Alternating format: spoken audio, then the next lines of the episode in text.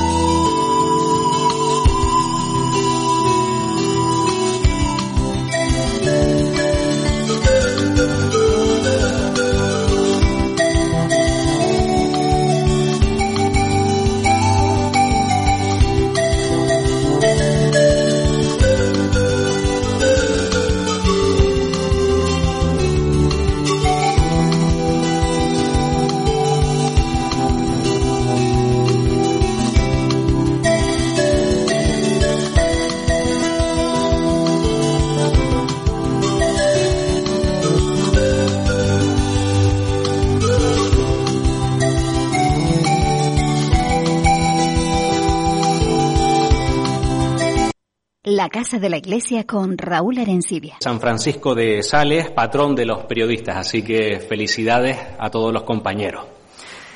Para los profesionales del periodismo, este acto es una oportunidad para reunirnos, vernos y también conversar en un ambiente diferente al habitual, eh, no en ruedas de prensa, canutazos, eh, convocatorias habituales en las labores diarias de la profesión.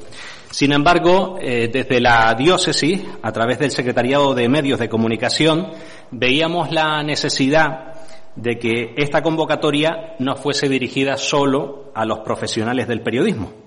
Hemos querido que todos los diocesanos que, quisieran, pues, eh, vinieran y se sintieran acogidos, eh, igual que los profesionales de la, de la comunicación, del periodismo. Pero de manera especial, hemos invitado a los que trabajan la comunicación en parroquias, en secretariados, movimientos. Incluso es una forma de seguir animando a todos los grupos de la Iglesia a crear la figura del responsable de comunicación. Y es que todos comunicamos y comunicamos con todo, con palabras, con gestos, con actitudes. La Iglesia, nuestra diócesis, eh, no puede dejar de lado la importancia de comunicar todo lo bueno que se hace desde diferentes ámbitos de esta institución. Comunicar es lo que hizo Jesucristo y eso es lo que tenemos que hacer nosotros. A eso estamos llamados, a comunicar desde la verdad y desde el amor. Por eso este encuentro nos permite dar continuidad al trabajo que viene desarrollando nuestra diócesis en materia de comunicación, teniendo muy presente la formación Y es que se trata de una de las líneas de trabajo, como ustedes saben, del Plan Diocesano de Pastoral. Introducir y cuidar la comunicación como elemento imprescindible en toda la pastoral. Atrás queda aquello que solía decirse de eso no me corresponde a mí, eso le toca a los periodistas, o incluso seguir pensando que publicar en redes sociales es lo único que podemos hacer para comunicar. La comunicación tiene que formar parte de la acción de la Iglesia en el día a día. Con todo esto vimos la oportunidad de tener con nosotros a una persona que lleva más de 20 años dedicada a la información social y religiosa. Se trata de Irene Pozo, casada, con dos hijos, y una apasionada de la comunicación y de ponerse al servicio de los demás a través de la información. Irene comenzó su trayectoria profesional en la Delegación de Medios de Comunicación Social del Arzobispado de Madrid. Nos contaba esta tarde que casi por casualidad llegó de prácticas y le podía haber tocado en cualquier otro sitio, pero le tocó el Arzobispado de, de Madrid por lo que conoce perfectamente la estructura y el funcionamiento diocesano. Desde allí se incorporó a Popular Televisión y posteriormente a 13, proyecto al que ha estado vinculada desde sus inicios. Desde 2021 compaginaba la subdirección de contenidos socio-religiosos de Ábside Media, con la dirección y presentación de la linterna de la Iglesia en COPE, espacio referente en la información religiosa en nuestro país desde hace más de 25 años, que cada viernes reúne a 400.000 oyentes y también el programa Eclesia en su emisión de los sábados en 13. Una labor que ha tenido que dejar porque cada día eh, se suman nuevas tareas a esa labor como directora de contenidos. A lo largo de, su trayectoria ha recibido reconocimientos como la Antena de Plata por el informativo diocesano y el Premio Lolo de Periodismo, otorgado por la Unión Católica de Informadores y Periodistas de España. En estos momentos, Irene Pozo es la directora de contenidos socio-religiosos del grupo Ábside Media, la marca que agrupa a COPE, 13 y otros medios. De esta forma, Irene lidera de manera transversal un área estratégica para ábside media y todo ello sin alejarse, sin alejarse del micrófono, porque la seguimos escuchando cada semana. Pues para nosotros, para la diócesis, es un placer, un orgullo que esté hoy con nosotros, que desde el primer momento dijera sí a la invitación eso que a veces eh, cuando invitamos a alguien de la península pues se quedan dudando el viaje, las horas, demás. Irene no, no dudó en ningún momento. Y además para, para ella podríamos decir, podemos presumir de que la diócesis ocupa un lugar especial en su corazón por una razón y es que vivió su luna de miel en Lanzarote. Entonces, para ella nuestra diócesis está marcadita ahí en, en su corazón. Así que les dejo con ella, con, Irene Pozo y la conferencia La comunicación como misión en la Iglesia.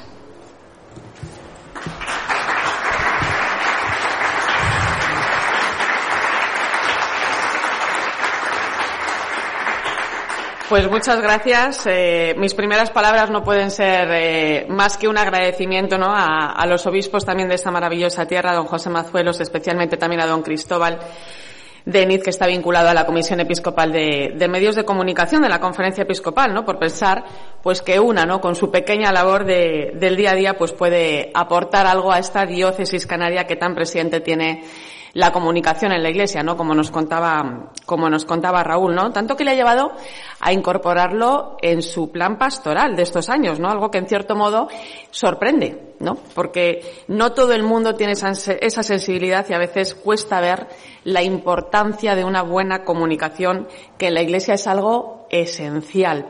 Espero que hoy esta, esta idea salga reforzada un poquito más.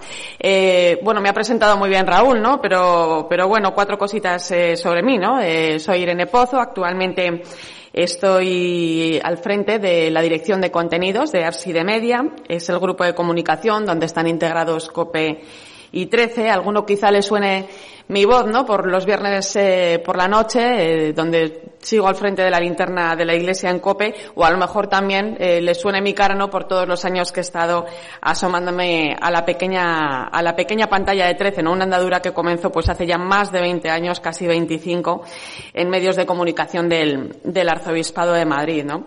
Raúl daba mm, alguna pista, ¿no? Yo recuerdo que, que aterricé allí casi por casualidad para hacer unas prácticas. Sabía que se estaba gestando un proyecto de, televisión diocesana, pero tampoco tenía mucha idea ¿no? de, lo que era eso y, de lo que hacía allí la iglesia. Yo era una persona que, bueno, sí, iba a misa algún domingo, no todos. Em, no era algo que me atrajera especialmente, ¿no? La iglesia que yo conocía era una iglesia un poco descafeinada, ¿no? Eh, era una, una iglesia insípida. No era una parroquia con mucha actividad. Eh, el sacerdote era un hombre ya mayor, un poco cascarrabia, sobre todo con la gente joven. Pero bueno, eh, a mí me han educado en la, en la fe católica, ¿no? Y, y, era como la rutina, ¿no? Era lo que tocaba hacer, ¿no? Y claro, yo llego al arzobispado de Madrid como el que llega a cualquier otro sitio, a cualquier otro trabajo, pero allí descubro una iglesia que yo no conocía. Con sus cosas buenas, con sus cosas malas, que también las hay, como todo, pero en definitiva una iglesia samaritana, ¿no? Y eso me sacudió tanto que yo decidí que tenía que contarlo. Era como mm, algo que, que, que, no entraba en mi cabeza, ¿no? Que hubiera gente que no conociera también de esa manera la labor que llevaba a cabo la iglesia y tantas personas, ¿no? Que lo hacían posible, ¿no? Si hasta ese momento yo no había sido capaz de verlo, quería decir que había muchísima más gente como yo, incluso peor, gente muchísimo más alejada de la iglesia, que tampoco tenían ni idea. Bueno, pues ahí empezó todo, ¿no? En esa necesidad de contarle al mundo lo que yo estaba viviendo y lo que estaba viendo, ¿no? De repente, eh, toda mi vida se colocó, todo tenía sentido y es algo que hoy, 25 años después, me sigue sorprendiendo cada día. El Papa Francisco hablaba mm, esta semana de la vocación a los periodistas que habitualmente cubren la información del Vaticano, ¿no? Les decía algo muy bonito y que nosotros muchas veces olvidamos, ¿no? Porque esta profesión yo os puedo asegurar que es muy vocacional. Bueno, pues el Papa les decía que había que volver a las raíces, ¿no? Y recordar la llamada que nos une en esta importante tarea. La Iglesia es comunicación. Está en su ADN. Una iglesia que no comunica no es iglesia. La Iglesia nace, la Iglesia se funda para anunciar un mensaje. Esa es parte de su misión y todos estamos llamados a esa misión. Yo siempre digo que vivo con la doble vocación, ¿no? La, profesional, ¿no? Y la personal, porque me es imposible también separar una de la otra, no es coherencia de vida. Es aquello con lo que un día me encontré y tanto sentido dio a todo lo que me rodeaba, ¿no? Un puzzle donde de repente todas las piezas encajaban. Todo comunica y como bien decía Raúl hace un momento, todos comunicamos. Estamos en un mundo que nos desafía constantemente, donde todo pasa muy deprisa, donde los riesgos de la desinformación son enormes y también nos plantean grandes desafíos, ¿no? especialmente a los profesionales de la comunicación.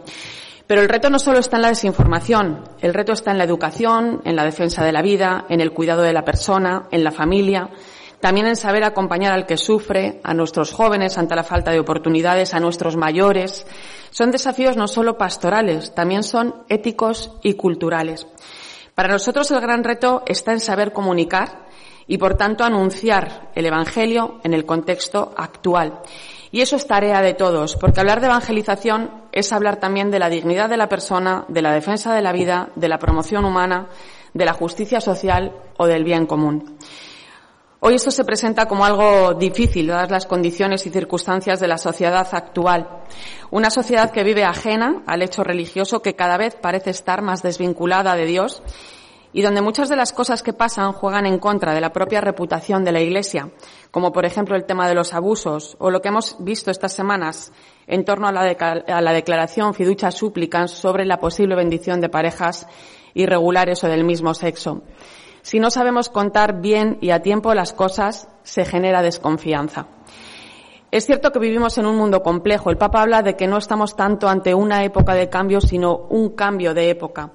Y esto exige adaptarnos a los nuevos tiempos, también como Iglesia. Esto no quiere decir que cualquier tiempo pasado fuera mejor. Cada momento de la historia tiene su aquel, ¿no? Yo siempre digo que Jesús no nació para borrar los problemas de, aquella época, que lo sabía, sino para transformar nuestros corazones. Y ese es el camino que tenemos que seguir. La comunicación que nos pide el mundo de hoy debe ayudar a construir una sociedad mejor. Claro, si antes hablaba de, doble vocación en lo que respecta a los profesionales de la comunicación, tengo que hablar también de doble misión, ¿no? A la que estamos llamados como cristianos y también como profesionales. La verdad que sorprende, lo decía antes, ¿no? Gratamente que diócesis como esta de Canarias tengan tan en cuenta eh, el papel de la comunicación, ¿no? Hasta tal punto, pues que se haya introducido en su propio plan pastoral, porque eso quiere decir que sus obispos saben de la importancia de cuidar ese aspecto y también de lo que ello significa como iglesia que está en medio del mundo. Al final lo que comunicamos, la comunicación, afecta a la sociedad y la sociedad la formamos las personas. Por eso tenemos también cierta responsabilidad con la forma en que comunicamos en la Iglesia.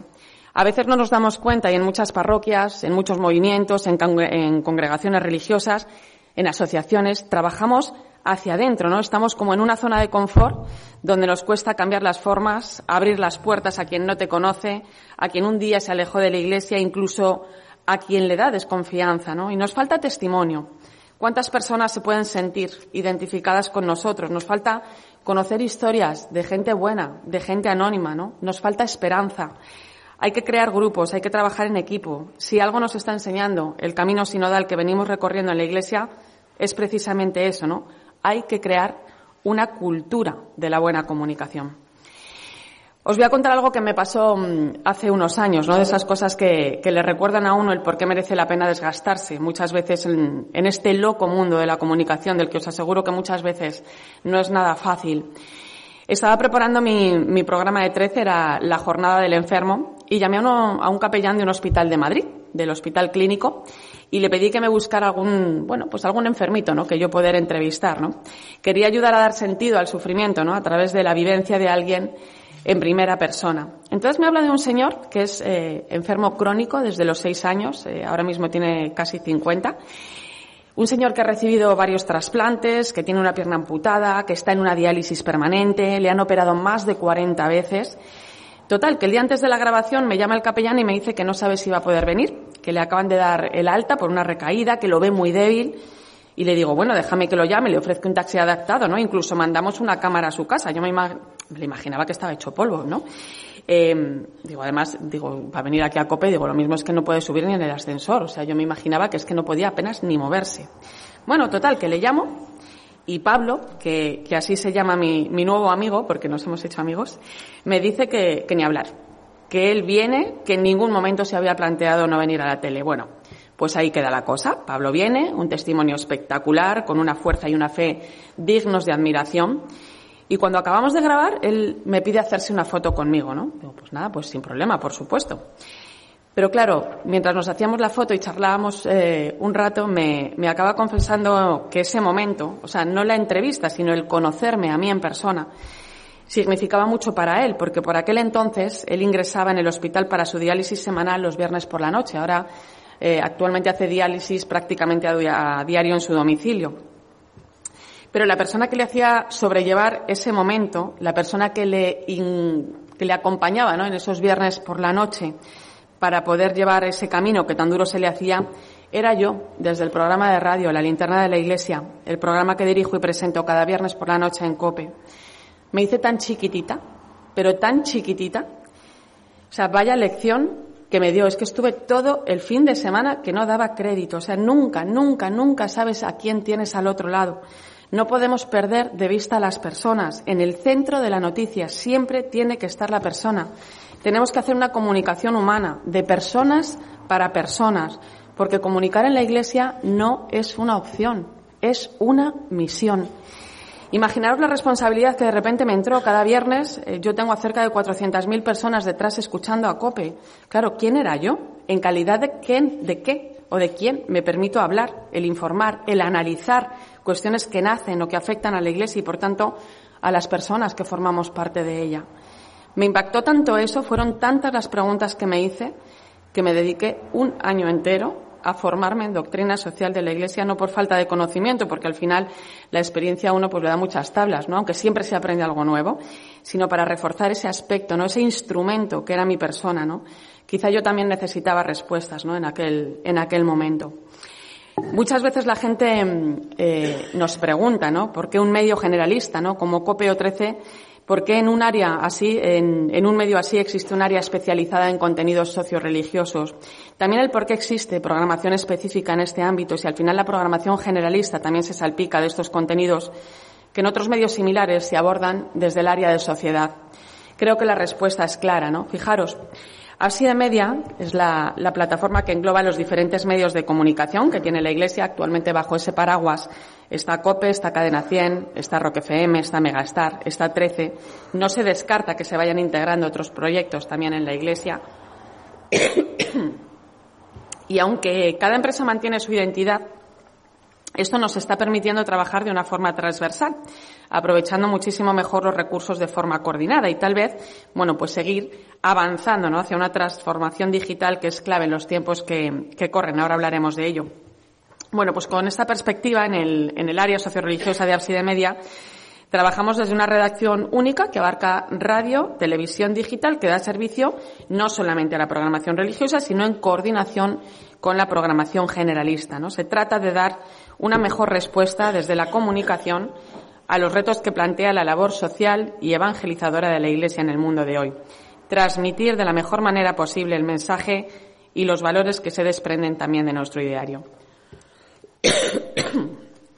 Actualmente, además de, la presencia en informativos, en programas dentro de la programación generalista, tanto en COPE como en 13, pues existen esos espacios concretos ¿no? de, información y análisis especializados como la linterna de la Iglesia,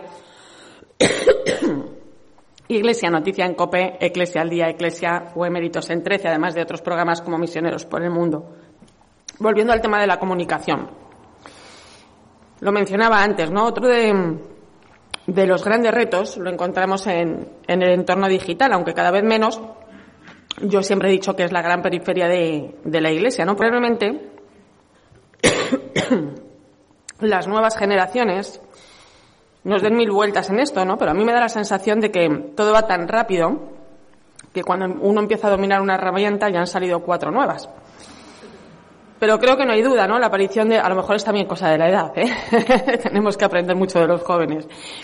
Pero bueno, creo que no hay duda, ¿no? La aparición de Internet y, las redes sociales es una oportunidad nueva que se abre en la comunicación. El continente digital puede ser un, un gran lugar de encuentro, siempre y cuando sepamos hacer un buen uso de ello, ¿no? Ahí está el reto. Las redes sociales nos permiten estar en contacto con personas que no conocemos y que no están ni siquiera en nuestro entorno habitual, ¿no? Ojo, también es donde están los jóvenes, las nuevas generaciones, ¿no? Y eso es una gran riqueza.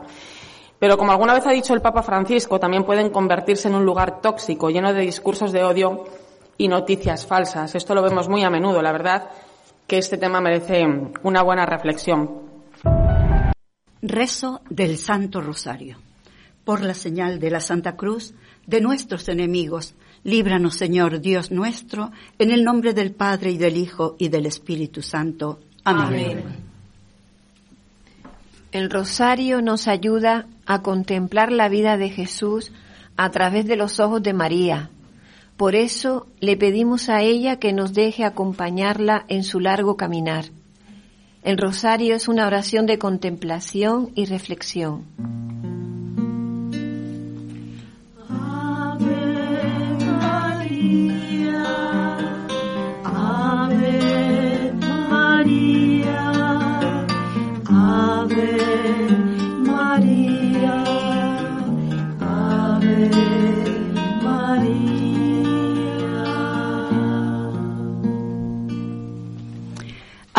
De contrición. Señor mío Jesucristo, Dios y hombre verdadero, Creador, Padre, Redentor mío, por ser tú quien eres bondad infinita y porque te amo sobre todas las cosas, me pesa de todo corazón haberte ofendido. También me pesa porque puedes castigarme con las penas del infierno ayudado de tu divina gracia,